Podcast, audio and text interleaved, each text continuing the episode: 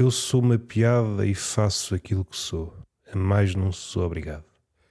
Então, como é que vocês estão? Está tudo bem? Epá, não vamos por aí. Nunca houve esse tipo de intimidades. Vais começar com isso. A voz está um bocadinho alta, não está? Então vou calar-me. Acaba-se. O episódio daqui para a frente é uma espécie de homenagem aos mimos caídos em batalha. Na Batalha do Ruído. É o século XXI. O ruído, à exceção dos mimos, não encontrou oposição. É uma imagem muito agradável e honrosa ver um mimo como essa figura de contrapoder. Vamos por aí? O mimo, esse mártir que foi. o mimo, esse mártir, supondo a sua extinção, o mimo atualmente a existir, vamos dar esse salto de fé, é uma espécie de super, não Camões, mas um super Wally. Está mais escondido que o Wally. O mimo está atrás do Wally. Porque o Wally de vez em quando ainda pede um café quando está numa esquina muito povoada enquanto nós estamos a percorrer qual detetive a imagem em busca da cabecinha certa, em busca do barretinho, aquele barretinho que denuncia o Oli, é aquele barrete com o qual eu não quero travar amizades. Se eu vejo um barrete daqueles, não, não. Eu sei que é um à parte desnecessário, quase como todos os à partes presentes neste podcast e em toda a literatura, supondo que uma coisa e outra partilham de uma ligação de inimizade, mas dando alguns passos atrás, eu acho que é louvável ver o mimo como uma figura de contrapoder num mundo crescentemente ruidoso. E o mimo é figura extrema, mas já me têm falado que eu às vezes dá umas pontadas de fabulista, é a possessão possível. Há quem seja possuído na cama, há quem seja possuído na igreja quer por padres, quer por demónios, são duas escolas diferentes e cada uma destas possessões assusta-me. Há uns que dão filmes, há outros que dão crimes. Mas isto depende das escolas, depende das épocas, é toda uma trajetória das sensibilidades. Que é que me diz a mim, daqui para a frente, não vai existir um filme cuja possessão é mesmo feita pelo padre. Naquele filme que é como quem diz, naquela multidão de versões à volta do filme Exorcista e as diversas luas que orbitam em redor desse filme, as várias imitações. Estamos no mundo das falsificações, entramos num sítio qualquer, vemos isto é um cenário de novela. Atrás dessa fachada não há nada, há apenas uns paus a segurar esta bidimensionalidade que só existe para dar este ar que não há deserto. Mas atrás dessa fachada ou desse corredor de fachadas não há nada. Eu suspeito que eu, para suspeitar, contem comigo que há cidades. Eu percorro as cidades com este passo que me caracteriza, que é um passo de gordalhufo curioso, que nem é dos piores. Olho para edifícios altos, edifícios baixos, fileiras de perder de vista e começo a imaginar as vidas que se acoitam em cada um desses cubículos.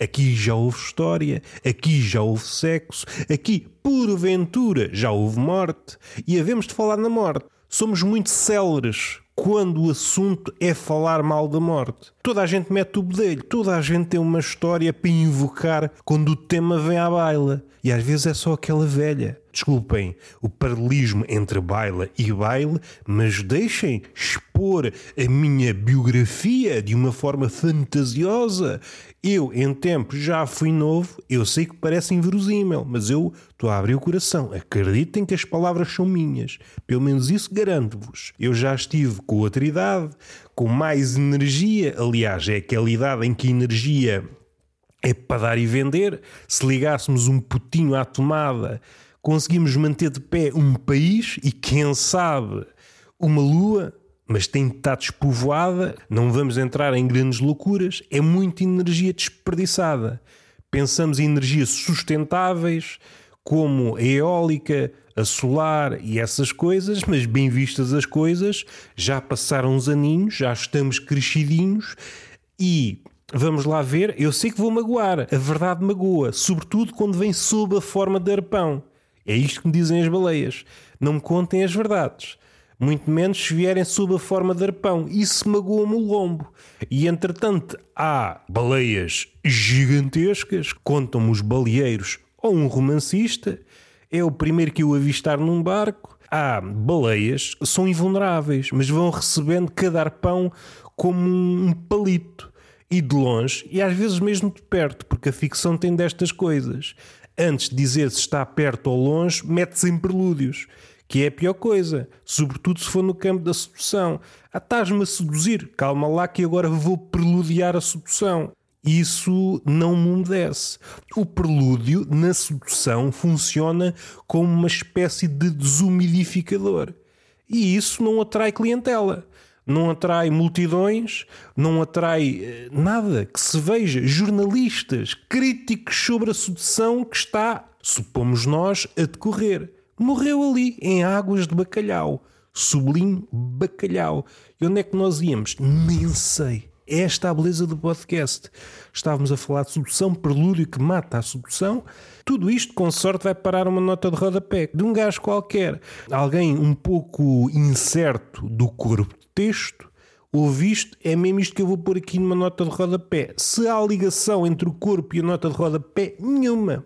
Felizmente ninguém lê nada, nem corpo, nem notas de rodapé. Estava a falar da morte, já voltamos a ela, que é preciso falar bem dela.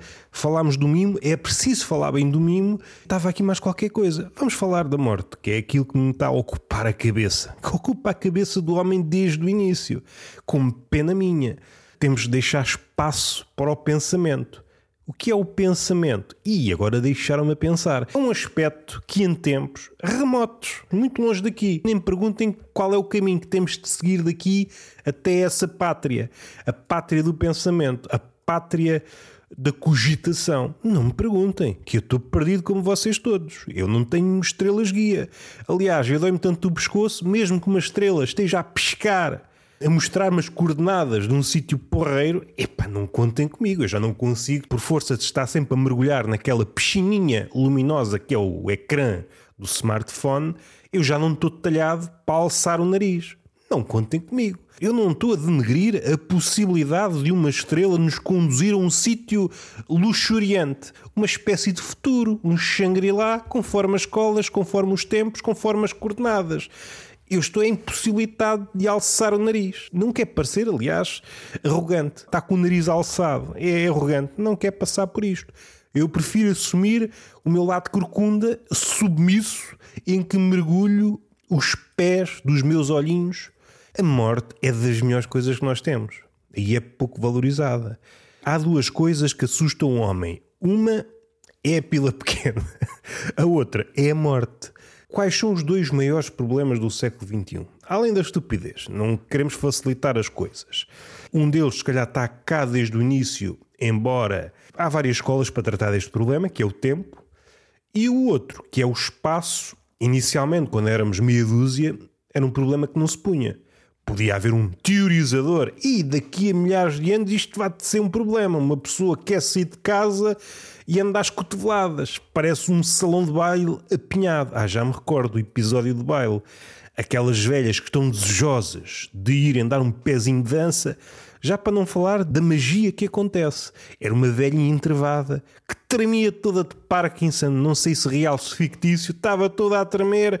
Ah, é do frio. Não, estão 40 graus, é agosto. Ela está desejosa que alguém apareça, seja mulher, seja velho, seja um cão, a andar em duas patas. Convida-me. E assim que isto acontece, a velha que tremia por todos os lados, que parece um carro com 30 anos numa autoestrada a chegar aos 110, e é triste por todos os lados. É triste, já para não falar dos impostos, do consumo da gasosa, do consumo da gasosa, mas mais triste ainda é eu quero infringir a lei e não tenho possibilidades, que este carro não me ajuda a infringir a lei.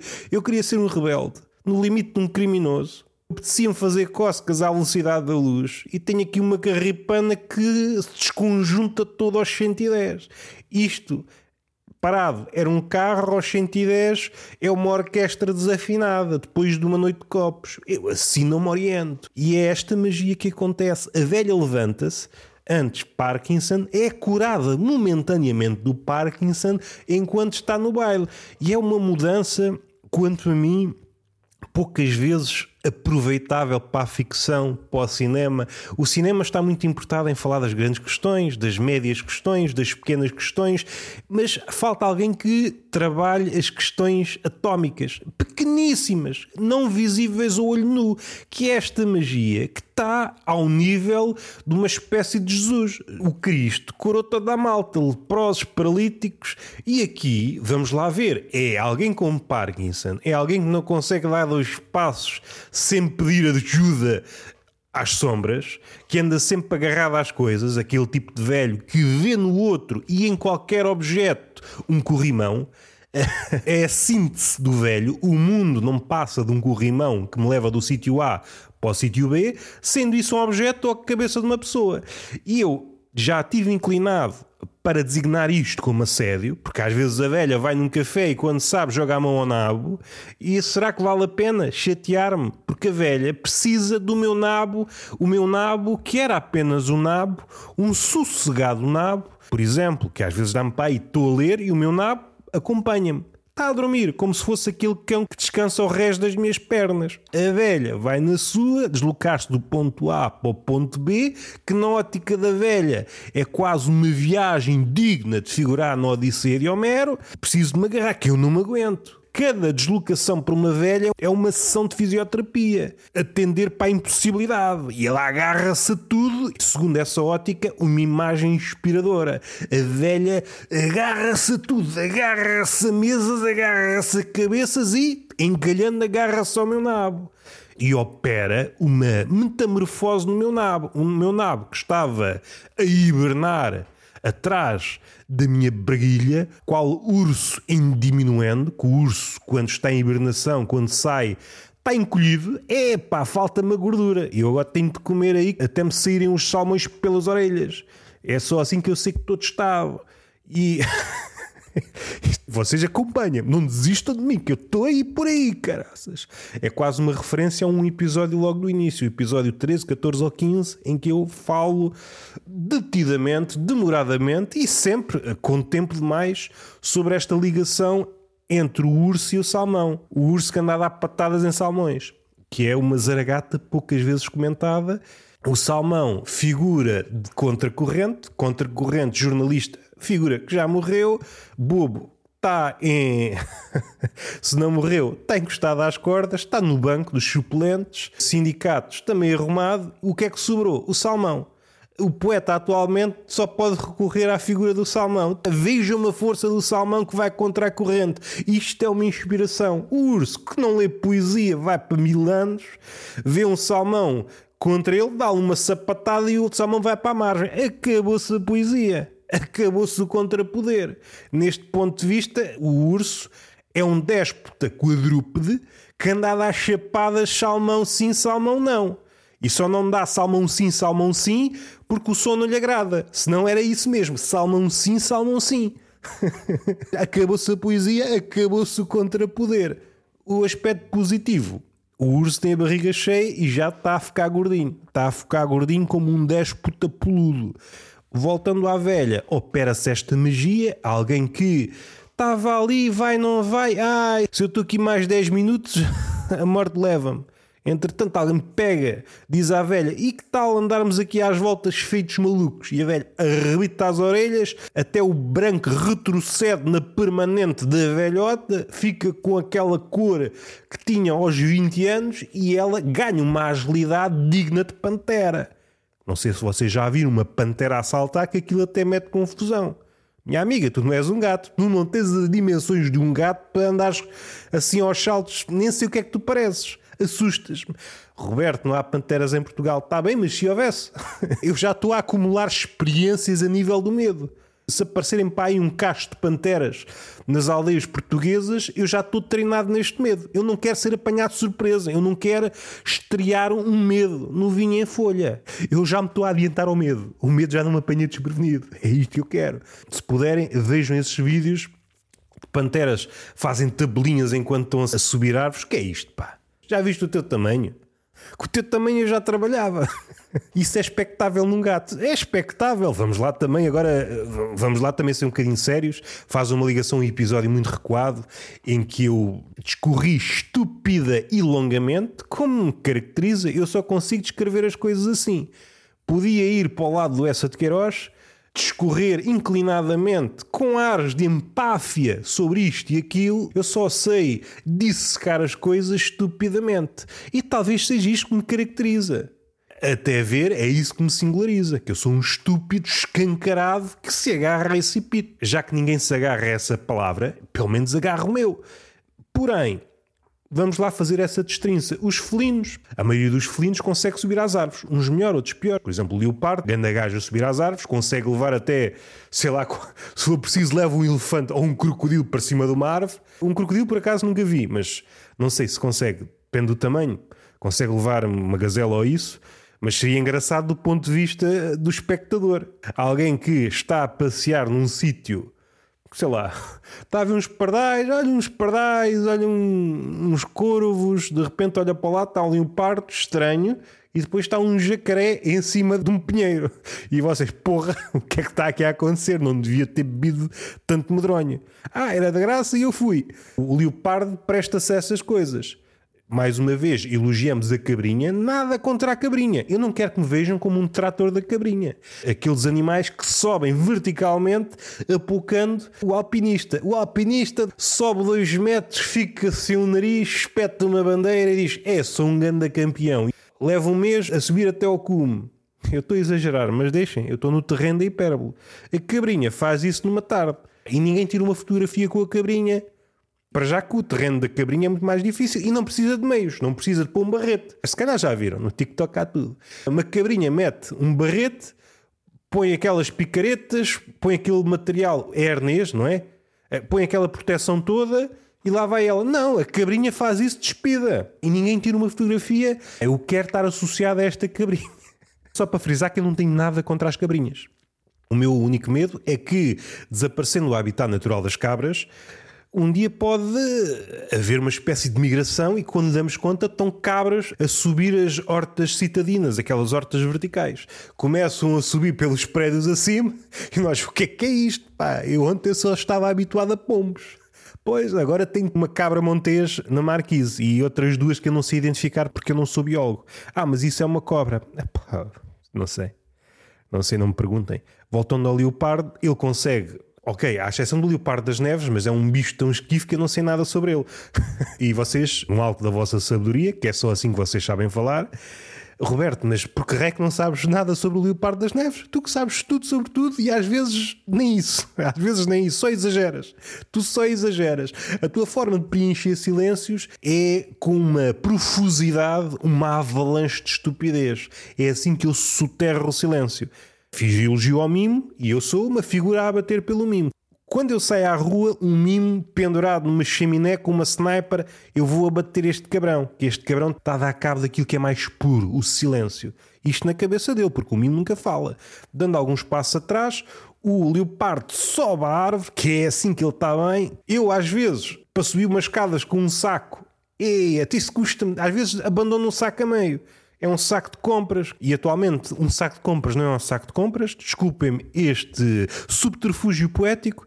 Um saco de compras não é um saco de compras, não é um saco de compras. Um saco de compras é a nossa vida. É um mês de salário. Ah, isto é uma hipérbole.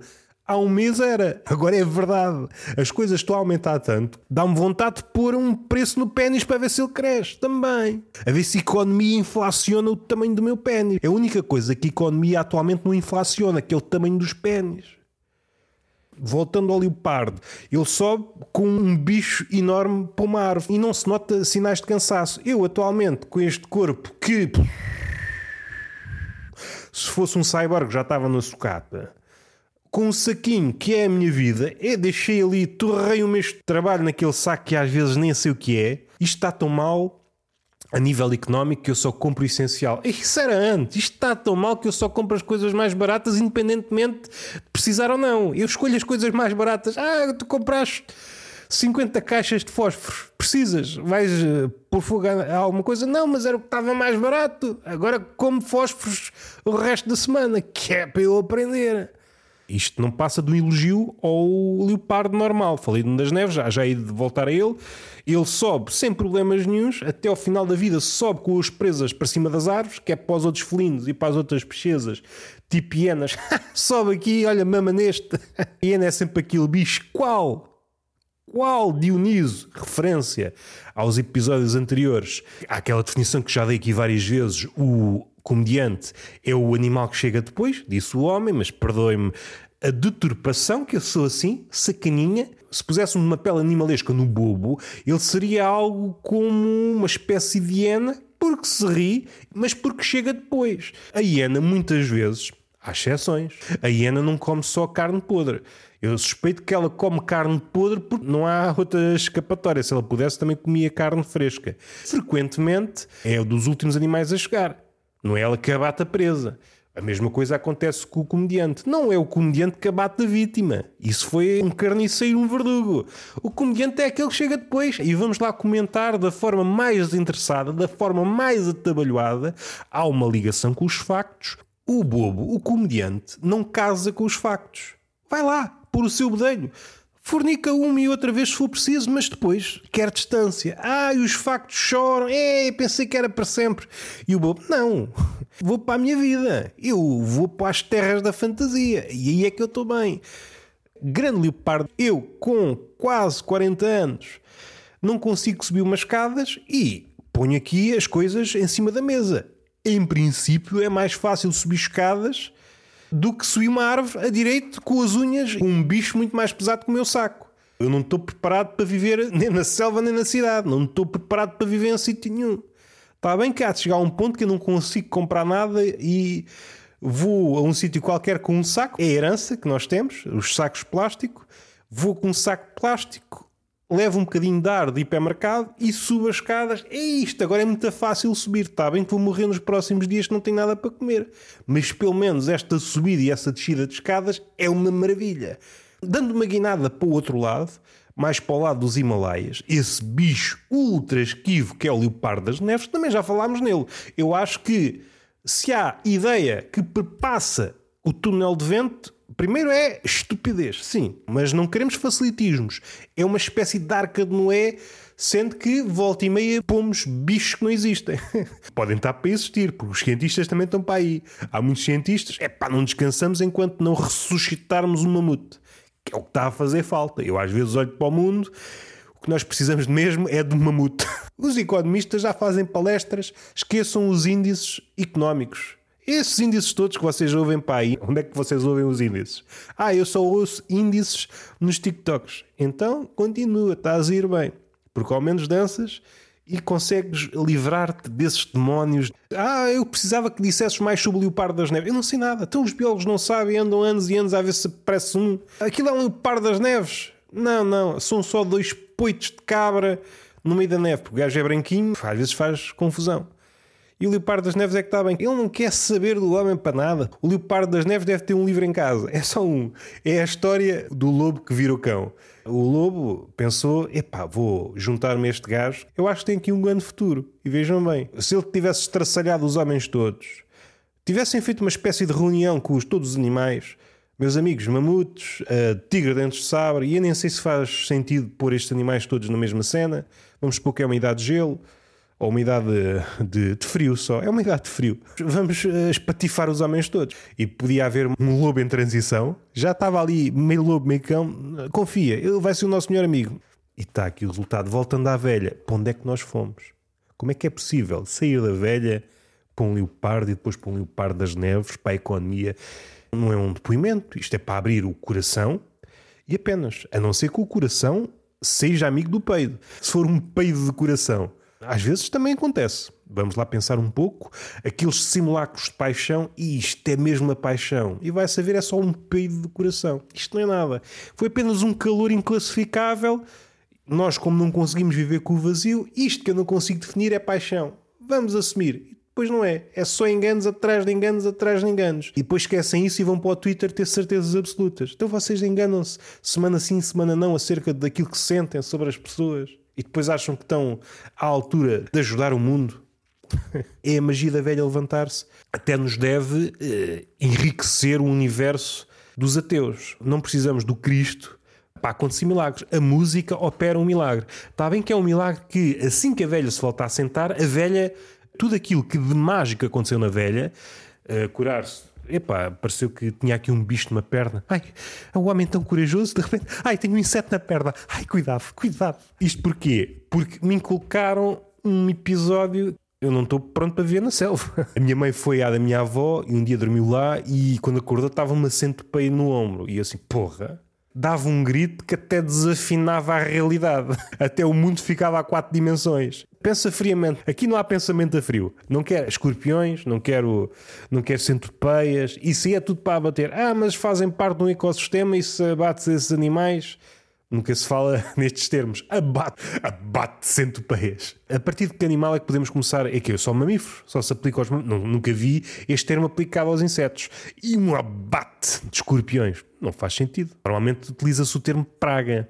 Extermínio, não é uma palavra melhor. Uma entrevista a um animal, Senhor Abutre, que palavra é menos ofensiva para si? Extermínio ou abate? E o abutre? Primeiro que tudo, não sabia que eras fabulista. Eu estava aqui a roer uma carcaça deixada aqui ao abandono. Eu acho que é extermínio. Extermínio faz-me um calafrio debaixo das penas. Abate. Tenho boas recordações.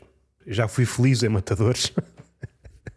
Diz o abutre. Há de haver um grupo de animais em que se aplicam os dois termos: extermínio e abate. Já foge da minha área de competência. Velha está arrumada, ela regride novamente ela regrida ao sentar-se no banco, ela que se movia jovialmente ao sentar-se ganha o Parkinson, como se o Parkinson tivesse ido beber uma cerveja e assim que ela sentou, regressou novamente velha. É uma espécie de milagre de curta duração. Ela experimenta um shot milagroso em que regride a um sítio onde tinha uma mobilidade felina e assim que se senta, volta à velha. Mas há velhas que fazem isso várias vezes. É este ping-pong entre as várias idades. Tenho Parkinson, não tenho Parkinson. Sou jovem e se vocês estiverem atentos ao cabelo, o cabelo muda. O cabelo é uma espécie de camaleão. Ora está branco, ora está negro. Ora está branco, ora adquire a cor de jovem, louro, o que vocês. Ah, não, mas ela nasceu com o cabelo branco. Vocês não me apoiam em nada. Dando alguns passos atrás, temos dois assuntos para tratar: o mimo e a morte. Vamos falar do mimo. O mimo é a figura que sobrou do contrapoder pensamos no mimo como uma figura marginal, até no campeonato das artes, e não deixa de ser doloroso perceber que o mimo já ocupou um lugar cimeiro. Havia festivais de mimos. Não quero estar aqui a balançar-me para um equívoco. Suponho que o Tati foi mimo, mas também acho que foi pugilista. E depois foi aquilo que nós sabemos, um dos maiores humoristas de todos os tempos, pertence à tríade sagrada de humoristas mudos, sendo que ele adquiriu voz. Hum, não muita voz, é realmente não, não há assim muitas. Até tenho que pensar, será que ele fala? Às tantas estou aqui a cruzar coisas. Sim, pelo menos nas curtas ele fala. Ok, já salvei este raciocínio. Como eu disse no episódio anterior, é uma espécie de personagem mudo, saiu do cinema mudo para o cinema sonoro, só que ainda se está a habituar. É uma espécie de eterno forasteiro neste novo cinema que dura até os dias de hoje, até que alguém diga calem-se caralho. Eu preferia quando o cinema era mudo.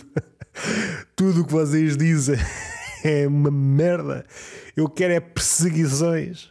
Eu quero é um gajo louco a correr e atrás dele tem um cardume de polícia. E quem diz polícias diz mulheres, qualquer coisa. Eu quero é correr, correr com pessoas atrás.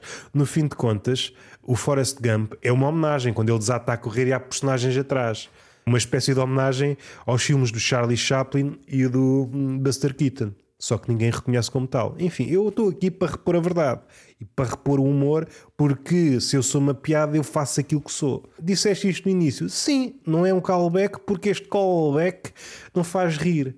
É como se andássemos aqui a fazer peões um episódio biográfico, alguém que. Hum, não vou dizer nomes, não vou dizer nomes, até porque as pessoas não passam de números. As pessoas, para mim, não passam de números. És a Joana, não, para mim és um 8. Olha-me bem para essas mamas. Ah, obrigado pelo elogio. Nada, meu caro 8. Epá, isto foi gratuito. Não acrescentou nada. Não acrescentou nada. E eu não me reconheço nestas palavras. Eu fui possuído por um palerma.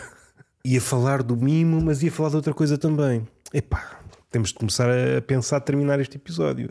O mimo, figura de contrapoder, numa época de ruído, é a única figura que destoa, a única ativista que eu respeito. O ativista atual é muito palavroso e, além de ser palavroso, não são palavras. Aquela profusidade não é da sua lavra. Aquilo não é uma avalanche de autor. Aquilo é coisas que ele foi colecionando aqui e ali. Acha bem, vamos lá fazer um cadáver esquisito. É um cadáver esquisito que fique bem no ouvido. Já não tem unha, já não tem, já não tem dente. Prefiro o mimo. O mimo é realmente a figura que me interessa. É a única ativista que eu respeito. Nem é preciso ir para o mimo. Por exemplo, o Grilo já me contou.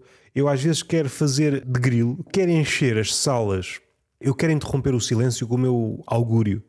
Eu gosto de ir a, a ver espetáculos stand-up e fazer-me notar. Porque aí o grilo deixa de ser um grilo e passa a ser uma coisa mais ampla é um inseto, um animal sem poder, mas quando um grilo vai ver um espetáculo de stand-up e a piada falha, aquele grilo é como se fosse uma seta no coração de um comediante. E o grilo, eu não estou aqui para me rir, eu estou aqui para matar comediantes. E no fim de contas, uma piada falhada é mau para o comediante, mas empodera o grilo. E já não consigo, porque há sempre um barulho de fundo, há sempre uma música lá ao fundo, há sempre alguém no telemóvel que descuida e abre um vídeo de TikTok. Eu já não consigo. Eu, eu, eu quero transcender esta minha quitina de grilo, mas já não consigo. E se é difícil para o grilo, imaginem para o mimo, porque o mimo precisa de um silêncio. E eu às vezes quero escrever um poema eu quero pensar na vida e no seu contrário. Vou à praia, vou pensar em coisas que me pequenam, que me esmagam. Lá estou eu na praia a correr todo nu, que é assim que eu gosto de filosofar, e começo a ouvir uma música ao longe. Porque raio, estamos no inverno e os bares estão todos fechados. Mas o bar mesmo fechado deixou a música a tocar, porque não suporta a ideia de uma praia que se contente com os barulhos da natureza e com um possível silêncio. É um silêncio que é rasgado segundo sim, segundo não, pelo barulho das ondas. Não, isso não é suficiente. Eu quero uma paisagem musicada. O silêncio convida ao suicídio, assim convida, mas é o caralho tanta música. Todas as músicas me fazem lembrar do meu fim. Finalmente chegamos aqui. Morte. A morte é das melhores coisas. Aquilo que me levou a este raciocínio, que porventura poderá ser pronunciado, eu já estou a fazer um prelúdio a um futuro raciocínio. O espaço é realmente aquilo que nos irrita, nos encolariza. Nós estamos a viver a, crise do espaço. O espaço é, a maioria das vezes, aquilo que tem preço. Compramos espaço para viver, os produtos compram espaço nas prateleiras para estarem à vista, tudo parte da escassez de espaço que era um tema que não, não apoquentava muita gente, no início dos inícios, há espaço com fartura. Ah, eu apetece-me ter um, um país. Ok, há quatro pessoas no mundo, podes ter um país. Eu agora sou um tigre e preciso ter um território de mil quilómetros. Então és um tigre. Atualmente não pode haver tigres na cidade, a não ser que tenham dinheiro. Pronto, isso aí estamos a pensar numa pessoa comum, uma pessoa comum eh, que nasceu com, suponho, a sua dignidade. Eu apetece-me ter uma casa, eu vou trabalhar para uma casa, está bem, tens uma casa eu gostava de me espreguiçar sem entrar na casa do meu vizinho. Será que é pedir muito? Se calhar é. Porque a pouco e pouco, qual é o futuro do homem? É o homem médio tornar-se ou sem abrigo, mas às tantas nem há espaço na rua para os sem abrigo. Isso é outra questão, podemos abordá-la mais à frente. O homem está a tender para o contorcionista a casa vai diminuindo como se fosse uma espécie de jogo criado por uma mente diabólica cujo fim é espremer-nos. Aquilo que acontecia em alguns filmes mais antigos, as paredes que se moviam com o intuito de nos espremer, e é isto que acontece pela crise do espaço. Se descascarmos a palavra imobiliário, é a crise do espaço o preço de um metro quadrado está a aumentar e qualquer dia tem de viver um porta-luvas num carro qualquer, na sucata, que é a única coisa que eu consigo comprar. A sociedade está a comprimir os espaços, os espaços estão a ser divididos, em altura todos os espaços estão a ser racionados, tudo está a ser equacionado por uma mente, uma mente demoníaca no capítulo da arrumação, nós estamos de ser arrumados. Como é que o morto futuro vai ter que partilhar o caixão com mais três pessoas? Porque o espaço está cada vez mais caro, às tantas estamos todos comprimidos num espaço. E antes, até podíamos elogiar o contorcionista e este gajo, vejam bem o que ele treinou para estar neste espaço. Daqui para a frente, os putos vão já nascer contorcionistas, nascer dentro de uma caixinha de sapatos. E olha, está aqui. E a mãe, não tem possibilidades para ter esta criança, não tem espaço em casa. E então a criança desempacota-se da caixa de sapatos, rasga a caixa de sapatos e tem ali uma cama e vai viver para a rua. Porque também não há espaço nos orfanatos, não há espaço para nada, não há espaço para falarmos das coisas, não há espaço para pormos a nossa humanidade por extenso. Todos os sentimentos, todas as casas, todos os direitos são direitos zipados, compactados na lógica da palete. O máximo de coisas que eu posso levar nesta palete que é para transportar de um sítio A para um sítio B. O homem transformou-se numa mercadoria e, enquanto tal, como é que conseguimos empacotar 100 homens nesta palete? Epá, isto é desumano. Deixa-te disso. Isso é uma palavra que eu em desuso. É um arcaísmo. Vamos pôr aqui 100 homens. Havia aquela coisa de meter palhaços dentro de um, de um carrinho. Na altura era muito engraçado. E caraças, 100 palhaços nunca mais acabam neste carrinho pequenino. Hoje é a realidade. É a realidade e há só palhaços neste mundo. Se eu vir esse número, eu estou a ver o meu futuro ou o meu presente. Eu tenho de dividir o carro com 44 pessoas e de dois cavalos. E um anão que vive no cinzeiro à larga. Uma vida que eu invejo. A morte, que, que ela entra, guerra do espaço, o espaço cada vez mais caro, mesmo sem abrigo. Se toda a gente se tornar sem abrigo, as ruas vão se tornar povoadíssimas e às tantas, não sei, às tantas uh, criam-se novos modelos de negócio. Os sem-abrigo fazem uma espécie de instalação com corpos, juntem-se todos, façam de conta que são uma casa. E há um que dorme debaixo desses todos. E há a vez, ei, conseguimos superar a nossa miséria. Uma coisa é desviarmos-nos dos sem-abrigo. Outra coisa é quando as ruas estiverem apinhadas de sem-abrigo. Aí não nos conseguimos desviar das duas uma. Ou não saímos de casa, supondo que ainda estamos em casa e já não engrossamos o grupo de sem-abrigo, ou então o privilegiado menor começa a abater extermínio ou abate, segundo as escolas, remonta àquela ideia anterior, para limpar. Que já está a acontecer um pouco por todo o lado está ao verniz, nós, muita empatia, muita empatia dentro de casa, assim que saímos, vemos um sem-abrigo, epá, este gajo não pode aqui estar, e arrastamos-lo, mesmo se for aquelas jornadas de juventude, muita empatia, Deus é amor, sim, Deus é amor, mas eu não quero sem-abrigo aqui para manchar a rua onde vai passar o sumo pontífice, não quero. Tiremos sem-abrigo daqui. Eu quero é propalar sem entraves o evangelho da empatia. É aquela empatia teórica que sabe muito bem, mas posta em prática, ui, é só entraves, é só entraves. A morte, como é que ela entra aqui? Já denunciei o que queria dizer. A morte é aquilo que facilita isto tudo. É a única forma de conseguir aqui pechinchas. Não, não estou a fazer apologia à morte. Estou a pensar num campo amplamente abstrato. Eu vejo em filmes, não sei se na realidade acontece, mas deve acontecer. Uma coisa horrenda. Família morreu toda, não sei como, não interessa. É, isto era uma casa para valer 400 mil euros e agora 50 euros e fazemos a festa, porque ninguém quer viver numa casa onde houve mortes a rodos. E é isto que eu sugiro. Se queremos baixar os preços das rendas das casas, é começar a haver assassínios por aí. Casa sim, casa não, nem precisa serem todas, porque uma coisa contamina. Ah, o que é que interessa viver numa casa em que não houve mortes, não houve crimes, se eu estou rodeado de casas em que houve coisas muito estranhas, a nível de sangue? Aquilo também desvaloriza. Casas em casa não é suficiente. Ou duas em duas casas. É a única forma de baixarmos os preços. Até este país se tornar insuportável para viver. Portugal é muito bom para se viver. Não. Cada vez que alguém diz isso, há uma renda que sobe. Há alguém que vai para a rua. Portugal é insuportável. É isto não se consegue viver de maneira nenhuma. Aliás, só quem consegue viver aqui são os ratos e os portugueses. Ninguém consegue viver aqui. É a única forma disto ir por aí abaixo. Morte espalhada como se fosse uma espécie de oxigênio que rejuvenesce isto tudo. Está feito. Beijinho na boca, palmada pedagógica numa das nádegas e até à próxima.